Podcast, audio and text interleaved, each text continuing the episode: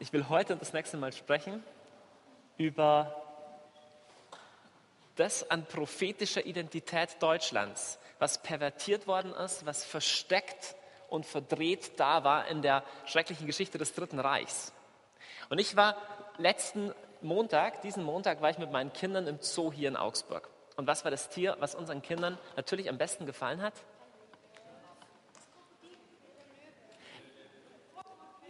Wer ist der Meinung, dass es das Krokodil war? Wer ist der Meinung, dass es der Löwe war? Okay, es war wirklich der Löwe. Warum Löwe und Krokodil? Das sind eigentlich, das sind eigentlich relativ, relativ aggressive Tiere. Irgendwas ist faszinierend an denen. Und wir haben diesen Löwen angeschaut und der sah echt nett aus und so. Äh, irgendwie habe ich hingeschaut und habe gedacht, irgendwas stimmt da nicht. Irgendwas stimmt bei dem nicht.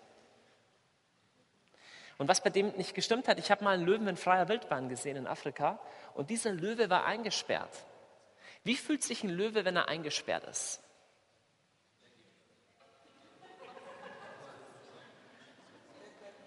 Schau, er hat doch alles. Du kannst sagen, ein Löwe hat doch alles. Er kann doch fressen, er kann doch rumlaufen. Warum ist ein Löwe nicht glücklich? Schau, ein, ein Löwe ist nicht er selbst, wenn er nicht jagen kann, wenn er nicht kämpfen kann. Das gehört zu einem Löwen. Schau mal, genauso wie bei einem Löwen haben wir Menschen Dimensionen, Anteile in unserer Persönlichkeit, die aggressiv sind. Und die sind an sich noch nicht schlecht so wie der Löwe im Käfig irgendwie nicht froh wird, sondern depressiv und irgendwie komisch und dann seine, seine, seine, seine Löwin auffrisst oder sonst. Ich weiß nicht, was sie machen, wenn sie gefragt Nein, machen sie nicht. Aber sie werden auf jeden Fall komisch. Sie werden eigenartig. Von der, also von der, ich habe mit vielen Löwen im Käfig zu tun gehabt, die sind komisch alle. Nein Gott. So, so haben wir Menschen Persönlichkeitsanteile, die aggressiv sind. So der kleine Junge, so der Schreck jeder Erzieherin, wenn er auf einmal mit drei oder vier auf einmal Krieg spielen will und kämpfen will, der, in dem geht fundamental was kaputt, wenn er den Eindruck hat, hey, dieses aggressive Potenzial an ihm, dieser aggressive Anteil an ihm, der darf nicht da sein. Okay? Und genauso wie ein kleiner Junge das hat, hat es auch ein ganzes Volk. Das ist ein bisschen political incorrect, wenn ich das heute so sage, aber jedes Volk hat auch sowas wie kriegerische, kämpferische, aggressive Anteile und auch die gehören mit auf irgendeine Weise zur Identität. Mich hat das fasziniert in der Geschichte Davids. Das ist praktisch die Gründungsurkunde des Königtums Israel. Da wird explizit benannt, welche Helden der hatte und wie viele Leute die umgebracht haben. denkst du, warum beschreibst du das? Er schwang seinen Speer über 300 Philister oder sonst was. Wen interessiert das? Weil diese, es ist deswegen wichtig, weil diese heldenhafte, diese kriegerische Dimension was über die Persönlichkeit, über die Berufung des Volkes sagt. Das ist ganz spannend. Ich habe ähm, vor ein paar Wochen jemand kennengelernt, der macht Schwertkampfseminare für Männer, der ist Christ. Ja? Und er macht Schwertkampfseminare, also der macht Seminare, ähm, wo Männer, vielleicht gibt es auch, nee, ich glaube, es gibt es nicht für Frauen, für Männer mit so Schwerten um sich schlagen und er sagt, der Art und Weise, wie du dieses Schwert führst, das sagt ganz viel über deine Persönlichkeit. Und da kommst du an bestimmte Bereiche von deiner Persönlichkeit, über das kommst du dadurch ran. Ich will heute und auch das nächste Mal anschauen, was ist die Krieger, was ist die Ritter, was ist die Kämpfer, was ist die, der Heldenanteil in unserer Geschichte, in unserer Persönlichkeit und was sagt Gott dazu. Hm. Wir haben uns ähm, in, diesen ganzen, in diesen ganzen Abenden, in dieser Lehrserie hauptsächlich entlang der Literaturgeschichte mit unserer Geschichte beschäftigt, war ein bisschen ein eigenartiger Ansatz. Und die ältesten ähm, Quellen der deutschen Literatur sind die mittelalterlichen Helden- und Minnesang-Texte. Und da gibt es eine Figur, die ist die entscheidende Figur überhaupt, und das ist der Ritter. Okay? Ich mal hier auf die Seite mal Ritter hin. Und die mittelhochdeutsche Literatur sieht einen ganz, ganz genauen Ehrenkodex vor, wie dieser Ritter sich zu verhalten hat. Okay? Dieser Ritter ist ein bisschen sowas wie so ein brüllender Löwe. Okay? So.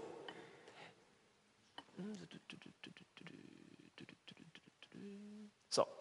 Ähm, der Ritter ist ein total positives Ideal in der deutschen Literatur, in der deutschen Geschichte und ähm, es gibt im Mittelalter eine ganz, ganz, ganz klare Vorstellung davon, wie dieser Ritter auszusehen hat. Und es ist ein positives Bild.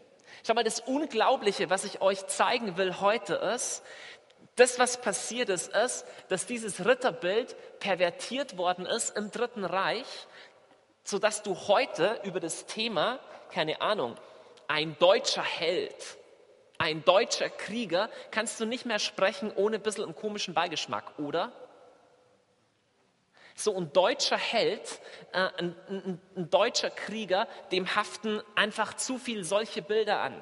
Hier auf der rechten Seite ein deutscher Held, ein deutscher Krieger, der irgendwelche wehrlosen jüdischen Kinder ins, äh, aus, aus dem Ghetto deportiert.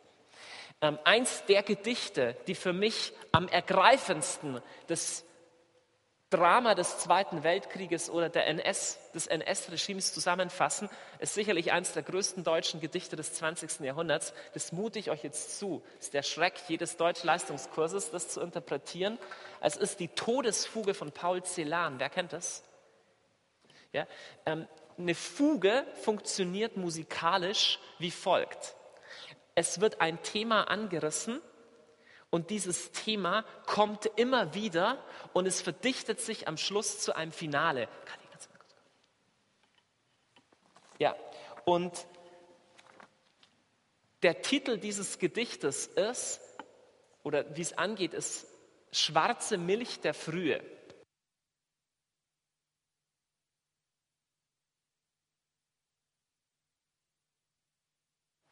Ich lese euch das Gedicht vor unter dem Titel Todesfuge und ich bitte euch aufzupassen, welche Aussage gemacht wird über den deutschen Krieger, über den deutschen Mann. Schwarze Milch steht dabei als Chiffre für das totale Grauen. Das, was überhaupt nicht gibt. Milch ist nicht schwarz. Schwarze Milch ist das, was das Schockierendste überhaupt ist, weil es unser Denken völlig überfordert.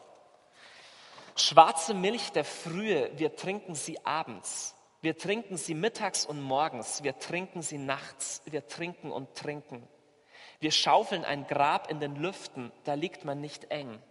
Paul Celan war Jude, das ist noch am Rande, seine ganze Familie ist ermordet worden. Ein Mann wohnt im Haus, der spielt mit den Schlangen, der schreibt, der schreibt, wenn es dunkelt, nach Deutschland, dein goldenes Haar, Margarete. Er schreibt es und tritt vor das Haus und es blitzen die Sterne. Er pfeift seine Rüden herbei, er pfeift seine Juden hervor, lässt schaufeln ein Grab in die Erde. Er befiehlt uns, spielt auf nun zum Tanze. Schwarze Milch der Frühe, wir trinken dich nachts, wir trinken dich morgens und mittags, wir trinken dich abends, wir trinken und trinken. Ein Mann wohnt im Haus, der spielt mit den Schlangen, der schreibt, der schreibt, wenn es dunkelt nach Deutschland, dein goldenes Haar Margarete, dein aschenes Haar Sulamit. Wir schaufeln ein Grab in den Lüften, da liegt man nicht eng. Er ruft, stecht tiefer ins Erdreich, ihr einen, ihr anderen singt und spielt. Er greift nach dem Eisen im Gurt, er schwingt's. Seine Augen sind blau. Stecht tiefer die Spaten, ihr einen, ihr anderen spielt weiter zum Tanz auf. Schwarze Milch der Frühe, wir trinken dich nachts, wir trinken dich mittags und morgens, wir trinken dich abends, wir trinken und trinken. Ein Mann wohnt im Haus, dein goldenes Haar Margarete, dein aschenes Haar Sulamit. Er spielt mit den Schlangen, er ruft, spielt süßer den Tod. Der Tod ist ein Meister aus Deutschland. Er ruft, streicht dunkler die Geigen, dann steigt ihr als Rauch in die Luft. Dann habt ihr ein Grab in den Wolken, da liegt man nicht eng. Schwarze Milch der Frühe, wir trinken dich nachts, wir trinken dich mittags, der Tod ist ein Meister aus Deutschland. Wir trinken dich abends und morgens, wir trinken und trinken. Der Tod ist ein Meister aus Deutschland, sein Auge ist blau, er trifft dich mit bleierner Kugel, er trifft dich genau. Ein Mann wohnt im Haus, dein goldenes Haar, Margarete. Er hetzt seine Rüden auf uns, er schenkt uns ein Grab in der Luft. Er spielt mit den Schlangen und träumt, der Tod ist ein Meister aus Deutschland. Dein goldenes Haar, Margarete, dein aschenes Haar, Sulamit.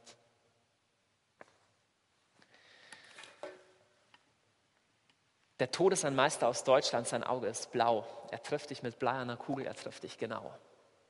Der deutsche Soldat, der deutsche Krieger als Inbegriff dessen, der Verderben und Tod bringt. Es ist sehr interessant. Wir haben immer wieder in dieser Lehrserie gesehen, der Teufel kann nur was verwenden und pervertieren, was eigentlich da ist, was eigentlich positiv da ist. Der Teufel ist selber nie kreativ.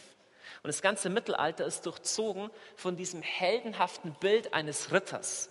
Und wie dieser Ritter sich zu verhalten hat, ist absolut massiv, massiv, massiv, himmelweit entfernt von dem, was wir gerade gesehen und gehört haben. Dieser Ritter muss nämlich verschiedene ähm, Tugenden erfüllen, deren mittelhochdeutsche Namen ich euch jetzt vorstellen will. Also erstens, ein ganz hoher Wert in der ritterlichen, im ritterlichen Tugendkanon ist die Trübe. Da brauchen wir gar keine Übersetzung, um das zu verstehen. Das ist die Treue des Ritters seinem Herrn gegenüber. Es ist der totale Wert, ein Kämpfer, ein Ritter ist treu, absolut ergeben seinem König. Außerdem ist ein Ritter nicht irgendwie so ein, so ein Haudegen, der die Leute umbringt, sondern ein, eines der höchsten ähm, Tugenden ist die Zucht. Zucht geschrieben. Ich habe hier mal das Pferd hier, soll ein Pferd sein, als Symbol hingemalt, weil der muss auch reiten lernen. Zucht hat was mit Erziehung zu tun, hat was auch Städte und Maße sind zwei andere mittelhochdeutsche zentrale Begriffe. Der Ritter ist beständig, ist diszipliniert, geht mit seinen Leidenschaften gut um. Außerdem ein Kernbegriff des Ritters, kommt bei meinen, hey, das waren ja nur die vollen Kämpfer. Nee, der ganze Begriff der Minne und der Milte. Ich sage euch gleich, was Milte ist. Minne ist Liebe und Milte ist mildes, sanftes, gutes Verhalten den Schwächeren gegenüber. War ein hohes ritterliches Ideal. Und der Ritter war typischerweise auch der Dichter von Minnesang. Das heißt, es war ein hoher Wert eines Ritters, in irgendeine Dame verliebt zu sein und auf die tolle Gedichte zu singen. Das ist interessant. Also der Ritter ist einerseits so ein treuer, züchtiger Kämpfer Andererseits ist er auch romantisch und hat Leidenschaft. Und natürlich, er muss kämpfen. Es hat was mit Aggression zu tun. Es gibt eine ganze Reihe von, von Begriffen, die nur damit zu tun haben, mit Männlichkeit zum Beispiel, also männliche Tapferkeit. So, das Interessante ist aber, all diese Tugenden, die funktionieren nur in Verbindung mit zwei zusätzlichen Sachen. Und zwar, jeder Ritter hat einen König. Okay? Der Ritter braucht einen und lebt in enger Verbindung mit einem König. Die, die Treue, die hat mit dem König zu tun.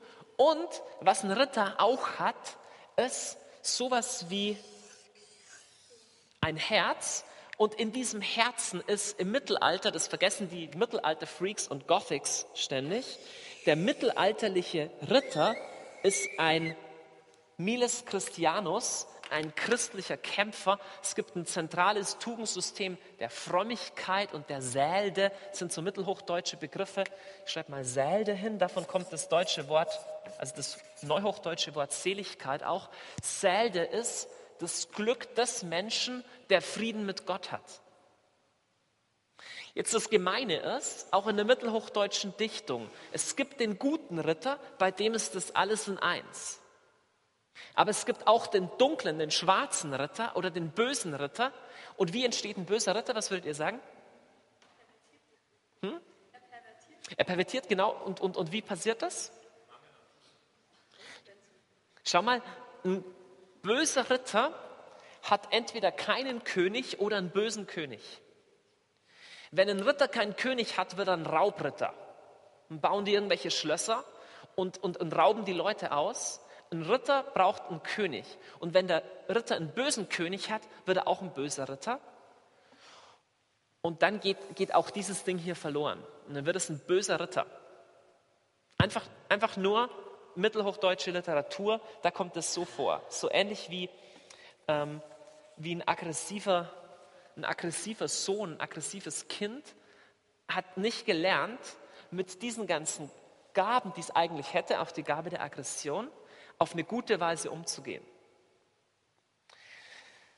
Worauf will ich raus heute Abend? In Deutschland ist in dieser Ritteridentität massiv was zerbrochen. Und mh, hm, weißt du, wen das am meisten trifft? Es trifft am meisten die Leute, die allein mittelalterliche Ritter hätten sein können, nämlich die Männer.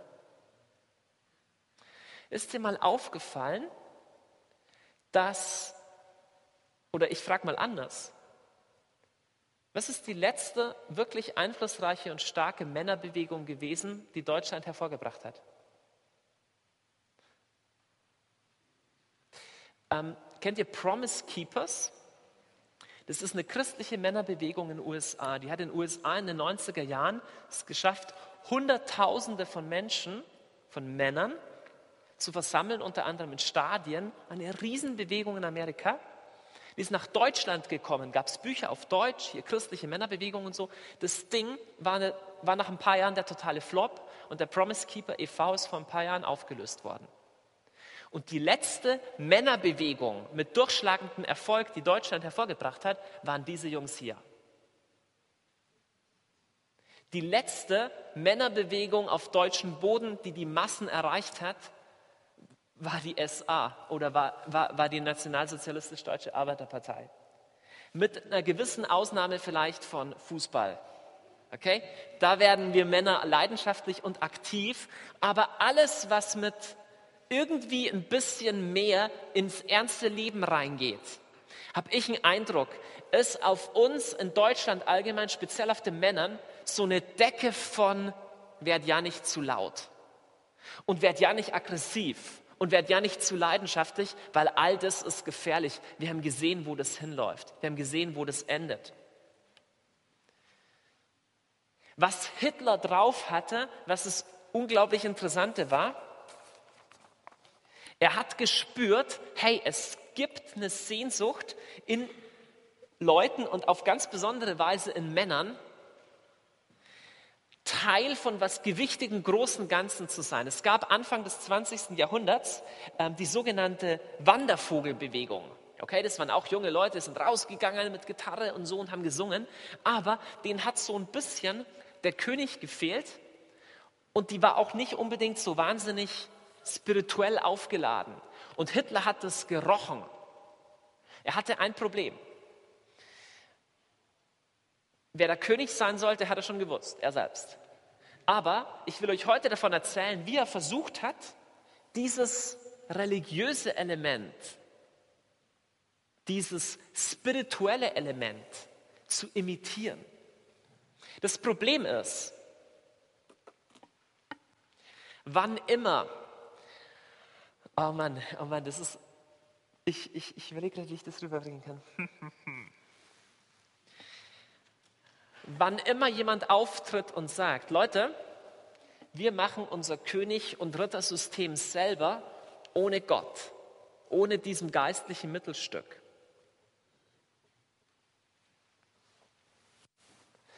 Wann immer das passiert, kommt er in Konflikt mit einem bestimmten Volk auf der Erde. Und es ist ein Volk, das sich immer geweigert hat, einen König über sich zu akzeptieren, weil es gesagt hat, Gott ist unser König. Und wann immer die Leute gesagt haben, hey, wir sind jetzt König von Gott eingesetzt und Ritter und so, gab es ein Problem, weil da gab es Leute, die, die, die lebten in der Mitte von ihnen und die gehörten irgendwie nicht zur Rasse, aber haben trotzdem in dem Land gelebt. Und die waren wie ein Dorn im Auge für diesen Anspruch, wir selber sind König. Und wo immer Männer aufgestanden sind und einen Absolutheitsanspruch als König hatten, haben sie die Juden umgebracht. Die Perser, zunächst das Buch Esther berichtet uns, dieses gewaltige Weltreich der Perser, Buch Esther wird berichtet von diesem Plan, von dem Komplott, alle Juden umzubringen. Es gab, äh, es gab Judenverfolgung in Rom. Es gab Judenverfolgung in dem sogenannten christlichen Heiligen Römischen Reich Deutscher Nation, also dem christlichen Reich in Deutschland, die eigentlich auch gesagt haben, hey, wir machen hier Gottes Staat selber. Wusstet ihr, dass es Judenverfolgung in der kommunistischen Sowjetunion gab, ein absolutistischer Staat. Und es gab auf noch nie dagewesene Weise, so ein bisschen flapsig gesagt, was die Deutschen machen, machen sie richtig richtig perfekt oder sowas. Es gab in einer noch nie vorher dagewesenen Weise den Versuch unter Adolf Hitler, alle Juden zu vernichten. Diese Typen, die, die zu keinem Land so richtig gehört haben und die uns ständig daran erinnern, dass Gott eigentlich der König dieser Erde ist.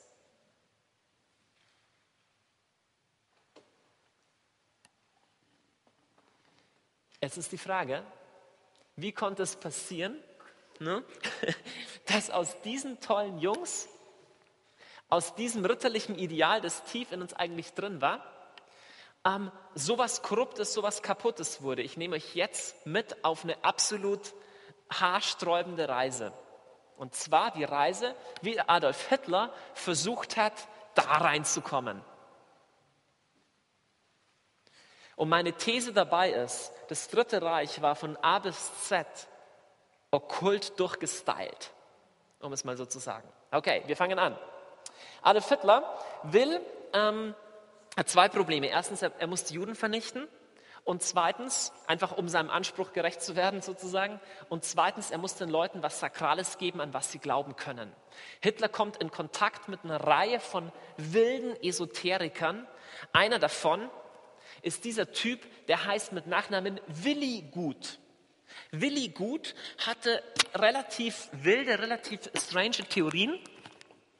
Und zwar hat er zum Beispiel geglaubt, ist schon mal, schon mal gar nicht so schlecht, ähm, er hat geglaubt, dass er ein direkter Nachkomme war der Asen. Okay? Die Asen sind das germanische Göttergeschlecht. Also er glaubt, dass er und seine Familie direkt abstammen von den Typen, die auch in Valhalla rumhängen. Von Odin und Wotan und Thor und diesen. Okay? Und dieser Typ, du siehst ihn hier in der SS-Uniform. Okay? Dieser Typ hier berät Heinrich, Heinrich Himmler, den Gründer und den zentralen, die Leitfigur der SS. Hier siehst du im Bild Heinrich Himmler, und der ist hier in einer von diesen vier, die da stehen, und oben im Eck oder ganz oben in der Mitte, das ist Willi Gut.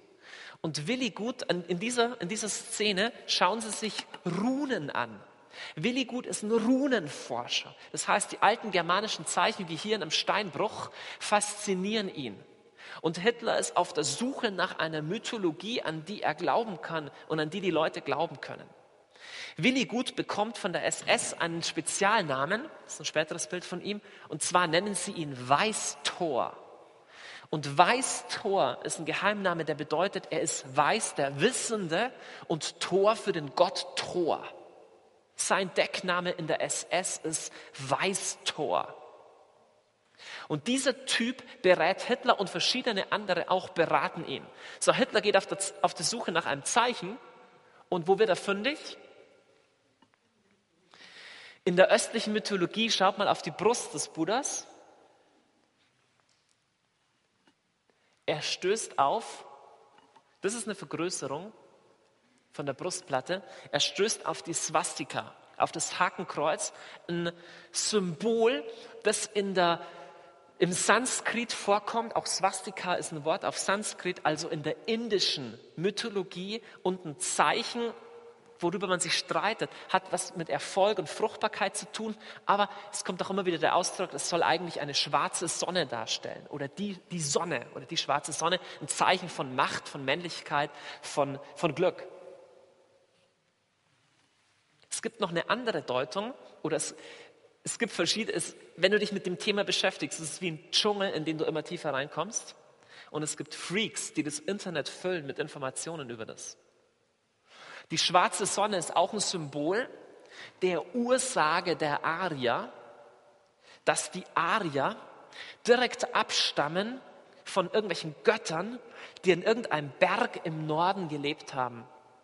Und dieser Berg, der war ganz hell, denn es gab einen, der dort Licht gebracht hat, der Lichtträger, sein Name ist Luzifer. Und der ist gestürzt worden und seither war es dunkel, deswegen war es eine schwarze Sonne. Und es gibt einen Urkampf zwischen dieser Rasse und den Angehörigen von irgendwelchen anderen Göttern, den Juden.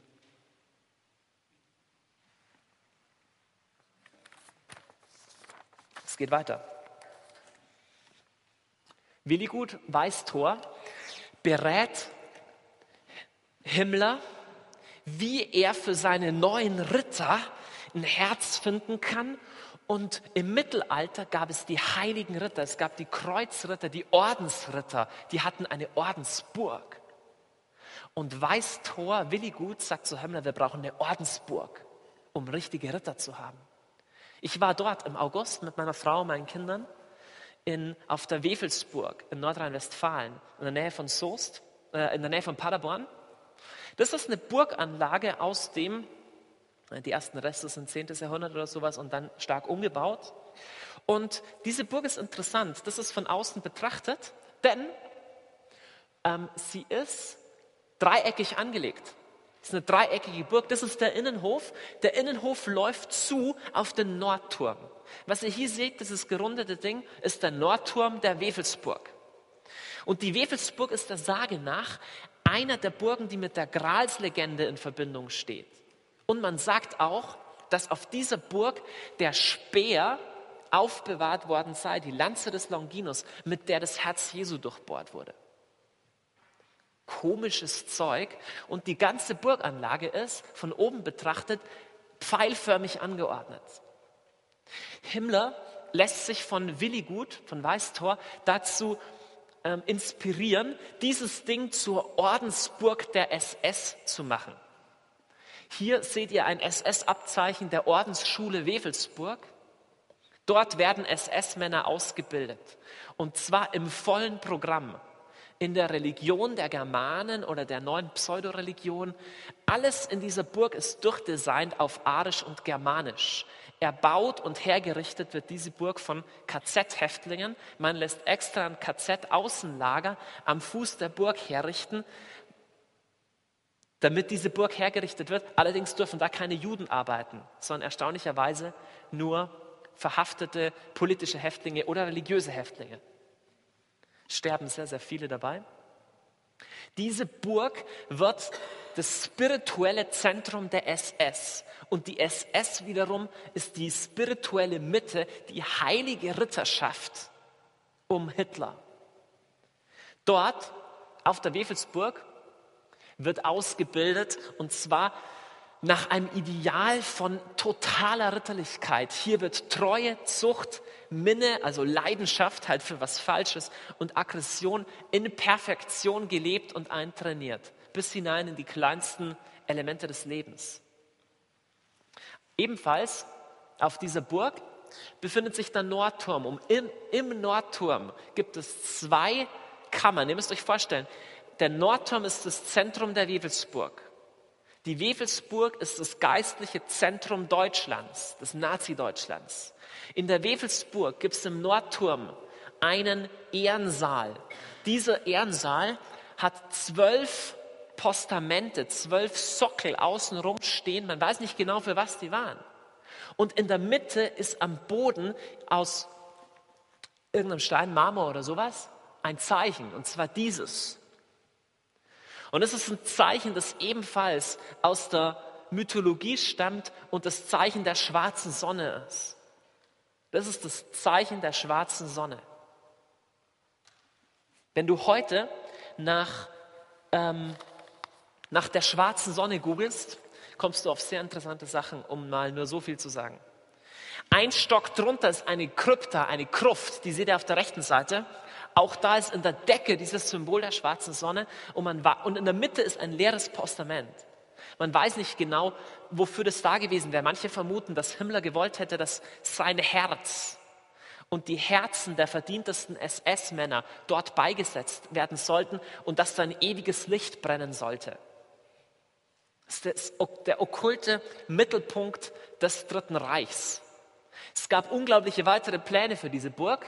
Das ist ein Plan für die Ausstaffierung der Burg. Und was die Burg ist, ist das ganz kleine Dreieck in der Mitte, das kaum zu sehen ist. Alles außenrum waren Pläne von Himmler und seinen Leuten, die einen Flugplatz anlegen wollten, Platz für Tausende und Zehntausende von Leuten in großen ringförmigen Anlagen und Zufahrtsstraßen. Sollte eine eigene Stadt entstehen und ihr Mittelpunkt sollte die Burg sein. Und die Form dieser ganzen Stadt sollte sein, die eines Pfeilers, die zuläuft genau auf die Spitze, genau auf diesen Nordturm. Der Pfeil, Symbol für die heilige Lanze, die Lanze, mit der Jesus durchbohrt wurde. Darunter die Zufahrtsstraßen, die ganzen Gebäude, in der Spitze besagte Burg, besagter Nordturm. Wenn du heute googelst nach Schwarze Sonne, kommst du auf einen eigenen Verlag, der hat so Sachen rausgegeben, Mythos Schwarze Sonne. Da seht ihr die Wewelsburg auf dem Bild, rechts oben die Schwarze Sonne. Das sind Texte von Willi Gut. Der gleiche Verlag hat die übelsten, wildesten, esoterischen Sachen rausgebracht und man googelt sich relativ schnell auch durch zu einer Homepage der Thule-Gesellschaft. Die Thule-Gesellschaft beruft sich unter anderem auf Willigut. Das sind Leute, die heute in Deutschland leben. Diese Homepage hat Monate für Monate Tausende von Hits. Ganz, ganz viele Leute schreiben ins Gästebuch. Hier ist ein YouTube-Video ähm, eingebettet auf diese Seite. Hier sieht man auch die schwarze Sonne und das Video hat ein Lied auf Deutsch und das Lied heißt Thules Sieg. Thule ist so eine germanische mythisch, mythische Figur, mythischer König. Und die singen davon, dass irgendein König wiederkommt und in der mondklaren Nacht, in der Schlacht irgendwas macht und uns alle zur Freiheit führt. Total abgefahren. Eine der Beschreibungen dieser Bücher von Willigut, die du heute kaufen kannst. Freunde, warum erzähle ich euch das? Ich erzähle euch, da ist real was, was Hitler empowered hat, was ihm die Kraft gegeben hat. Und manches davon lebt noch. Okay? Amazon.de, eine Beschreibung des Herausgebers dieses Buches über die schwarze Sonne, was ich euch vorher gegeben habe. Zehntausende Bücher sind über die Elite geschrieben worden. Doch was war deren wirkliche Geheimlehre? Wer war der esoterische Ideengeber und Hintergrundmann? Er meint Willi gut damit. Was waren die religiösen Pläne für die neue Ordnung in Europa? Was ist das wirkliche Geheimnis der Wewelsburg und der schwarzen Sonne? Wie sollte die neue Religion für ganz Europa aussehen? Dieses Buch gibt zum ersten Mal Einblick in die geheime Welt des esoterischen Hintermanns der geplanten Umgestaltung Europas. Auf der Homepage der Thule-Gesellschaft, das ist die Homepage, hier oben seht ihr ähm, die schwarze Sonne und im Hintergrund ähm, Teile des Nordturms der Wewelsburg. Hier steht drin,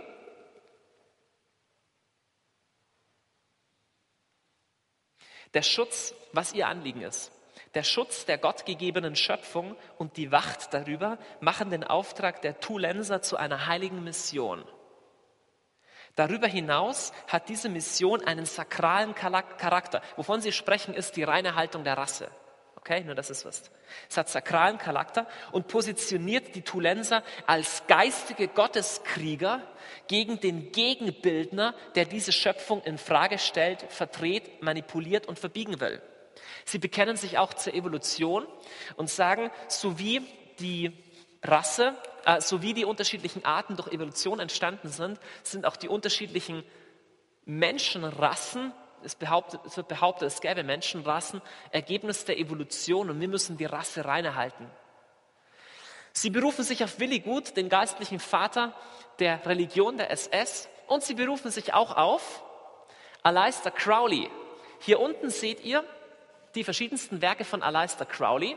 Dort auf der Homepage der Thule-Gesellschaft, ja, das ist der Begründer des modernen Satanismus.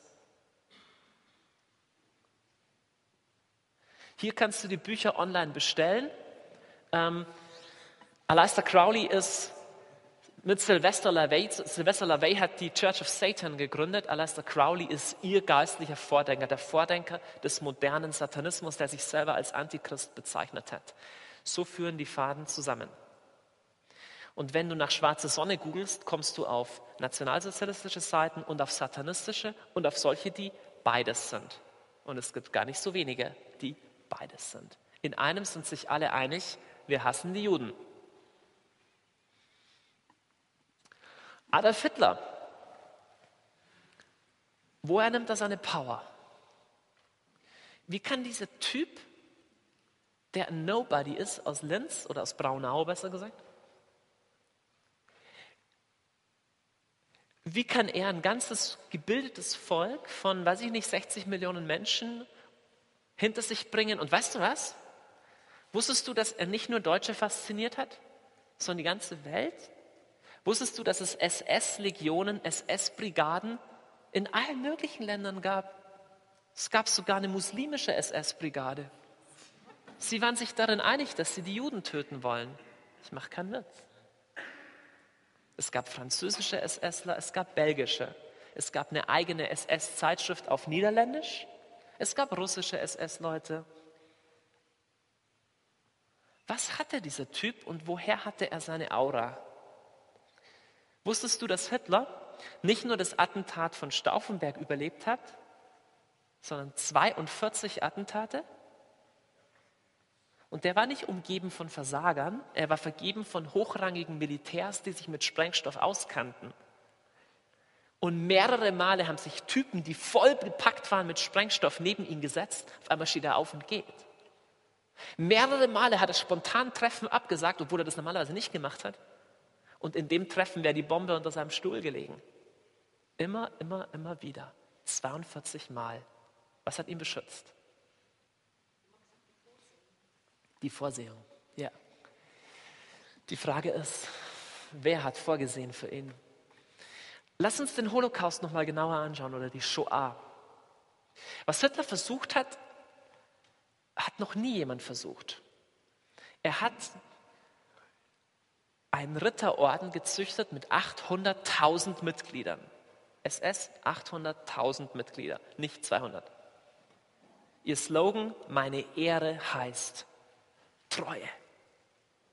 Ritterliches Ideal. Und diese Typen werden unter anderem damit betraut, alle Juden zu vernichten.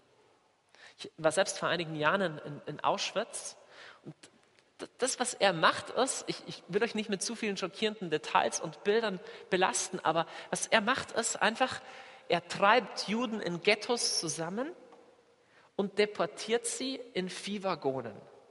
Und wenn sie in Treblinka zum Beispiel ankommen, sind die Hälfte der Leute schon in den Viehwaggonen erstickt oder, oder verdurstet. Und die andere Hälfte ist wahnsinnig vor Hunger und Durst. Und dann werden die allermeisten davon einfach schnell vergast. In Auschwitz werden diese Frauen, Männer, Kinder mit einem Tempo vergast, dass sie jeden Tag, wenn ich nicht irre, etwa 10.000 Menschen vergasen können, nur in einem Krematorienkomplex.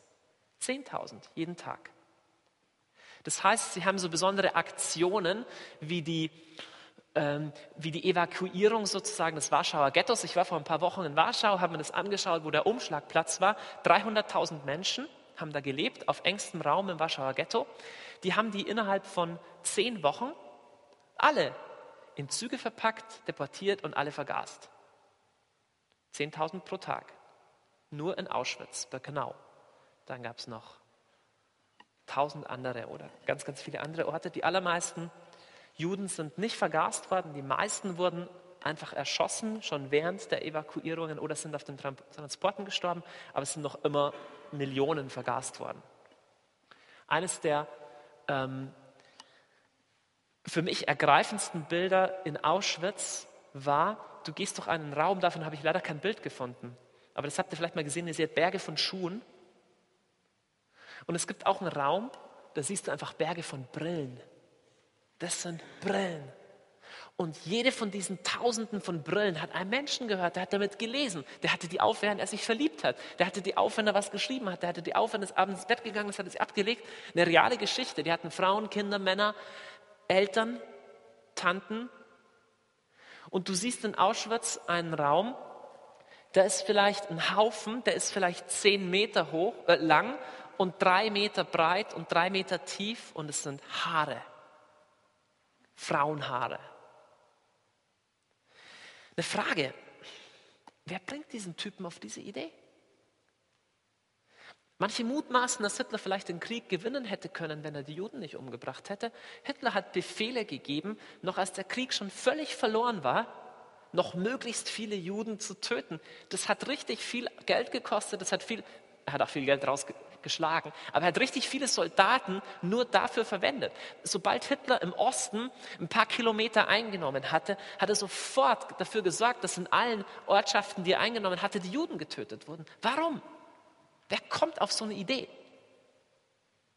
Hitler hat einen interessanten Satz gesagt, immer wieder, ein interessantes Konzept. Und es war dieses komische Konzept vom tausendjährigen Reich. Hitler hat angekündigt, dass er für Deutschland ein tausendjähriges Reich, wo ist mein Wasser? Ah, hier. Ein tausendjähriges Reich des Friedens hervorbringen würde. Was für komische Ideen. Kommt euch das Konzept vom tausendjährigen Reich irgendwie bekannt vor? Es gibt zwei Reden. Also kurz für die von euch, die es nicht wissen, tausendjährige Herrschaft ist ein Motiv aus Offenbarung Kapitel 20, wo berichtet wird, dass Jesus auf der Erde als König herrschen wird für tausend Jahre. Und zwar als König von Israel in Jerusalem. Hitler spricht von einem tausendjährigen Reich und es gibt zwei sehr interessante Reden. Eine ist von 1938, soweit ich weiß, oder 37 und eine schon während dem Krieg. Und die bemerkenswerteste ist von dieser ersten Rede, da sagt er, sollte es unseren Feinden, den Bolschewiken und Juden, noch einmal gelingen, diese Welt in einen Weltkrieg zu stürzen, dann prophezeie ich schon jetzt und ich, ich werde mich hüten, ein falscher Prophet zu sein. Ich prophezeie schon jetzt, dass nicht wir vernichtet werden, sondern dieser alte Feind der Menschheit, und wenn er nicht ganz vernichtet wird, so wird er doch zumindest für tausend Jahre gebunden sein. In Offenbarung 20 steht, dass der Teufel für tausend Jahre gefesselt sein wird, während der tausendjährigen Herrschaft Jesu. Aber die Herrschaft Jesu auf Israel steht und fällt mit der Frage, ob es Israel gibt. Wer hat Hitler den Deal angeboten, du tötest mir alle Juden und ich gebe dir das tausendjährige Reich, das eigentlich dem König der Juden gebührt? Ich habe eine Theorie, um es gelinde zu sagen.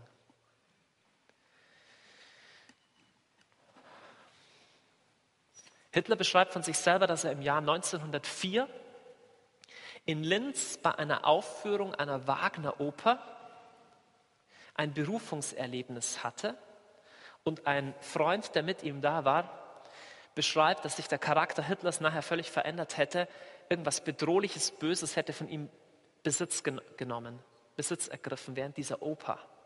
Hitler geht raus und ist ein anderer Mensch.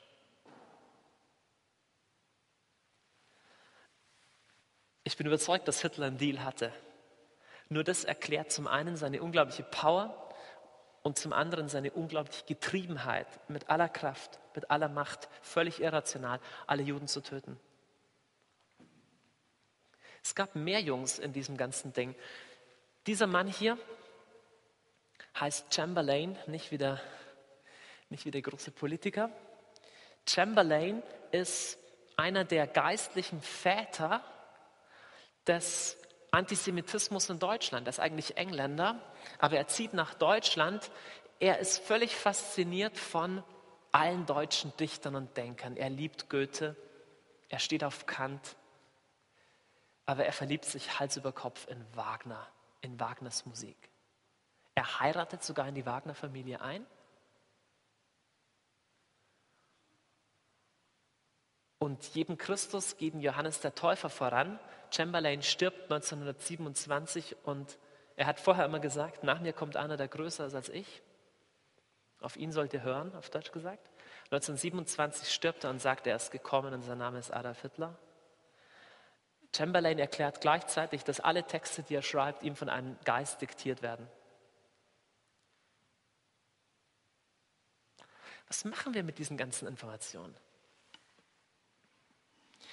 Lass uns zurückkehren zu Wefelsburg und überlegen, ey, what's the point? Was, was, was steckt da drin? In der Wefelsburg gibt es diesen eigenartigen Nordturm, diesen eigenartigen Raum. was hat es mit dem auf sich? War da wirklich der heilige Gral oder die Lanze? Was ist eigentlich los? Ich will euch jetzt von der für mich faszinierendsten archäologischen Entdeckung berichten, die ich je selber gemacht habe. Und ich habe noch nicht viele gemacht, aber alles gut. Dieser Nordturm der Wewelsburg hat was Eigenartiges. Und es gibt komische Theorien, wofür er da ist. Auf einer esoterischen Homepage habe ich gelesen, ist das magische Kraftwerk. Da wird irgendwie die Sonne oben gebündelt und dann in Energie umgewandelt durch diese Zeichen von der schwarzen Sonne. Und dadurch kommt irgendwas ganz Tolles raus hier, das magische Kraftwerk in der Wewelsburg. Weiß nicht, ob das der Punkt ist. Ich habe es mir genauer angeschaut. Das ist der Innenhof. Da ist heute eine Jugendherberge drin, ganz harmlos.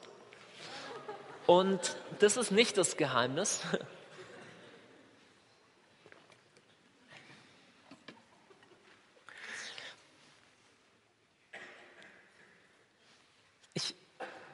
Bevor ich hier den Ball platzen lasse hier und, und das Geheimnis preisgebe, will ich noch mal einen Schritt zurückgehen. Hitler spürt, da ist ein Potenzial in diesem Volk da und dieses Potenzial ist der heilige Ritter, der heilige Krieger. Dieser heilige Krieger ist diszipliniert. Schau mal, das klingt so faschomäßig oder das klingt so, äh, wenn du sagst, oh, wir Deutschen, die sind richtig diszipliniert und sind treu. Es klingt nur so lang faschomäßig, bis du mal viel im Ausland warst. Und erkennst, dass unterschiedliche Völker unterschiedliche Stärken und Schwächen haben. Es ist nun mal so. Und wenn ein Amerikaner zu dir sagt, ja klar, ich komme morgen um drei, heißt es was anderes, als wenn ein Deutscher sagt, ich komme morgen um drei. Auch wenn es, auch wenn es rassistisch klingt, das zu sagen. Es ist einfach nur mal so wahr. Und I love you auf Englisch heißt was ganz anderes als ich liebe dich. Es hat zumindest eine andere Konnotation. Du sagst es in Amerika viel leichter. Oh, you know, I loved it. I love you. I mean, it's so great und so. Ähm, es kommt uns schwerer über die Lippen. Wir haben tief drin einen massiven Wert für sowas wie Treue. Wir haben massiven Wert für sowas wie Disziplin. Versuch mal in irgendeinem Land der Erde irgendwas zu organisieren und du merkst, wie organisiert wir sind. Dann kannst du sagen, überorganisiert oder wie auch immer. Geh einfach mal auf eine Polizeiwache in Italien oder in Kroatien oder in Thailand und versuch da irgendwas organisiert zu kriegen. Viel Spaß.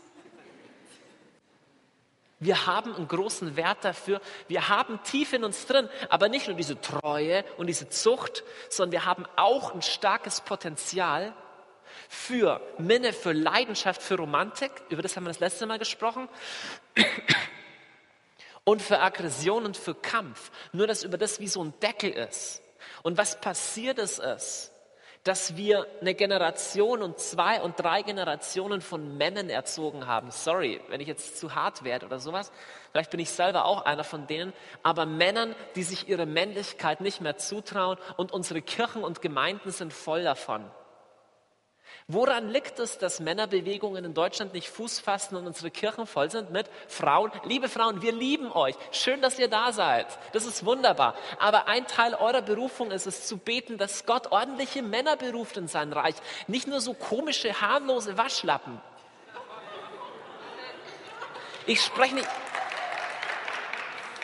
ich spreche nicht von einer geistlichen SS oder irgend so ein Schwachsinn, aber ich spreche von, hey, wie sähe es aus, wenn wir nicht nur sagen können, wir sind richtig gut drin, innerhalb ein paar Monate ganz Europa mit Krieg zu überziehen und alle umzubringen und dabei unendlich diszipliniert zu sein. Weißt du, dass die deutschen Soldaten überwiegend, überwiegend, überwiegend ihre Rechnungen gut bezahlt haben. Es gab wenig Übergriffe auf äh, Passanten, äh, auf, wie heißen die, auf Zivilisten. Es gab wenig Vergewaltigungen und Plünderungen. Es ist unglaublich. Himmler sagt zu seiner SS, wer von einem Juden, den er tötet oder den er gefangen nimmt, auch nur einen Groschen nimmt zu seinem Eigentum, ist des Todes, wird dem Untergang geweiht.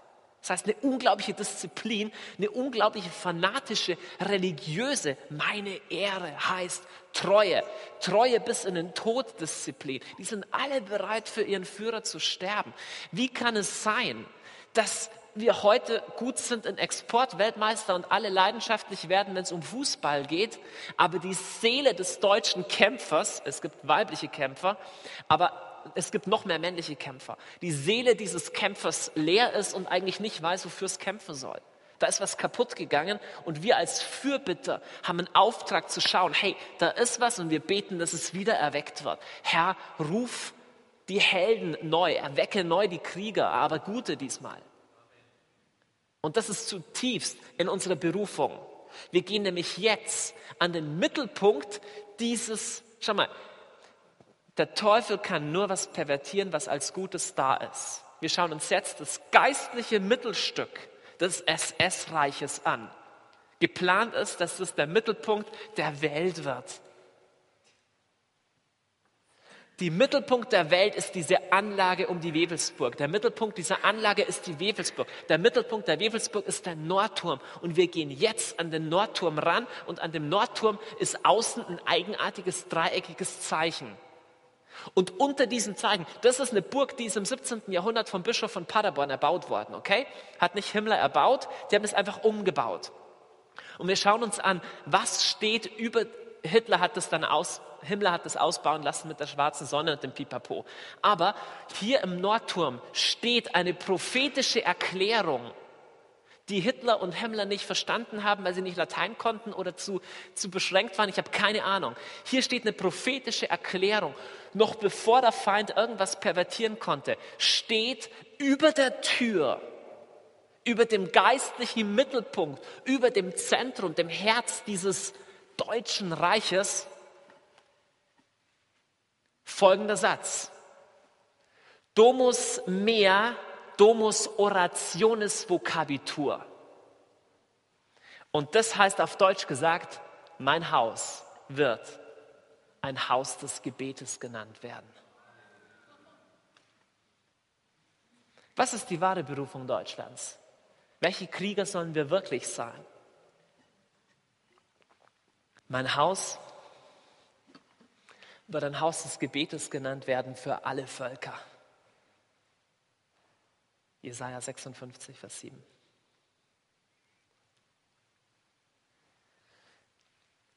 In der Literatur erklingt prophetisch was in einer Umgebung, die nicht geistlich ist. Und in dem mittelalterlichen Minnesang von diesen verliebten Kriegern, die einerseits Zucht und Treue und Aggression hatten, aber andererseits leidenschaftlich verliebt waren und ihr Herz hat gebrannt mit frommen Gedanken, ist was grundgelegt, was zutiefst von Gott ist. Und es ist ein Teil, ein essentieller Teil unserer Berufung. Und dieser Teil lautet, geistliche Krieger zu sein. Nicht im Sinne der Thule-Gesellschaft, sondern mein Haus wird ein Haus des Gebetes sein für alle Völker. Ist dir aufgefallen, dass wir Deutsche einen unglaublichen alle Völker Expansionsdrang haben? Fahr irgendwo auf die Welt hin, welche Touristen triffst du? Deutsche. Wir lieben es, ins Ausland zu fahren. So im Mittelalter haben wir schon die Kreuzzüge organisiert. Später haben wir Missionsgesellschaften gegründet. Heute bereisen wir die ganze Welt. Und Made in Germany steht weltweit für höchste Qualität. Deutsche Touristen sind übrigens weltweit in einem sehr guten Ruf hier, es stimmt nicht, dass, äh, dass wir die, so, weiß schon, was es da für Bilder davon gibt. Ähm, wir haben eigentlich eine Sehnsucht mit dem, was wir haben, die Welt zu beeinflussen. Und Freunde, alles, was in Deutschland zu einer mächtigen Bewegung wurde, hat immer die ganze Welt beeinflusst. Immer. Im positiven wie im negativen. Wundere dich nicht, dass in Deutschland der Boden so hart ist dass es so schwer ist, in Deutschland was zu bewegen. Es gibt keine einzige Erweckung, die flächendeckend je in Deutschland stattgefunden hat. Woran liegt es? Es ist hart umkämpftes Terrain. Nicht, weil wir wichtiger sind als andere, sondern weil es eine besondere Berufung ist, einen Akzent zu setzen, der sehr, sehr viele Akzente in anderen Ländern freisetzt. Und das ist unsere Berufung. Was immer in Deutschland durchbricht, wird auf jeden Fall in ganz Europa durchbrechen. Auf jeden Fall, ob wir es wollen oder nicht. Und es klingt unanständig und wir sind hier die Leit Leitnation und sowas. Äh, so meine ich es nicht. Aber es gibt nicht nur eine gefakte Berufung, es gibt eine authentische Berufung zu Leiterschaft und zu, zu Vorangehen und zu Pionier sein. Mein Haus wird ein Haus des Gebetes sein für alle Nationen. Zurück zum Löwen im Tierpark. Dem geht es nicht gut da drin. Der Löwe im Tierpark, der kann sich versuchen, sein Löwe sein abzugewöhnen, aber eigentlich will er brüllen. Die Frage ist, für welchen König brüllt er? Die Frage ist, was ist in seinem Herzen und wem hat er Treue geschworen? Meine Ehre heißt Treue, schön und gut. Aber ist es der Pakt? Ist es der Schwur, den 18 Millionen 200.000 Deutsche geschworen haben? Ich schwöre bei Gott, dir, Adolf Hitler und so weiter? Oder ist es eine Lehnstreue an den, von dem es in Jesaja 42 heißt, dass alle Völker, dass die Inseln auf sein Gesetz warten? Weißt du, dass Deutschland auf ein Gesetz wartet? Gesetz in diesem Sinne ist nicht BGB gemeint, sondern ist der Spruch eines Königs gemeint. Weißt du, dass Deutschland darauf wartet, einem echten König zu folgen, dem zu folgen es lohnt? Dass ein Reich nicht von dieser Welt ist, wo wir nicht Leute dafür umbringen müssen. Dieses Reich, das von oben kommt, an das uns Israel auf so unangenehme Weise ständig erinnert. Jesus wird real wiederkommen. Nicht nur so, dass uns allen warm ums Herz wird und wir sagen, oh, Jesus ist unter uns, sondern als realer Mensch, als Jude, als Mann. Und er wird real herrschen über Israel. Er wird real herrschen über Jerusalem.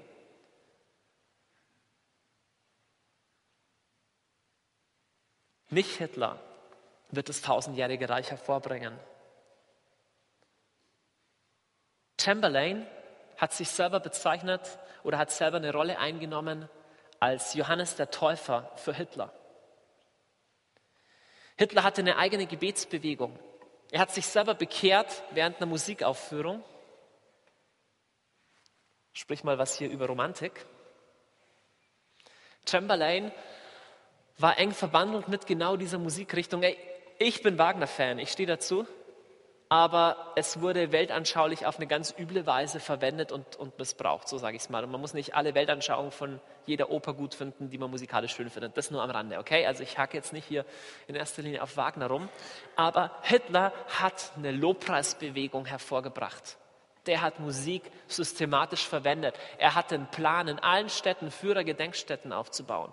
Er hatte nicht nur den Plan von der Wefelsburg ähm, oder Himmler, wo irgendein ewiges Licht brennt. Er hatte tausende solche Visionen und Berater von Leuten, Berater, die ähnliche Visionen hatten. Aber Freunde, es gibt nicht nur das Gefälschte, es gibt das Echte.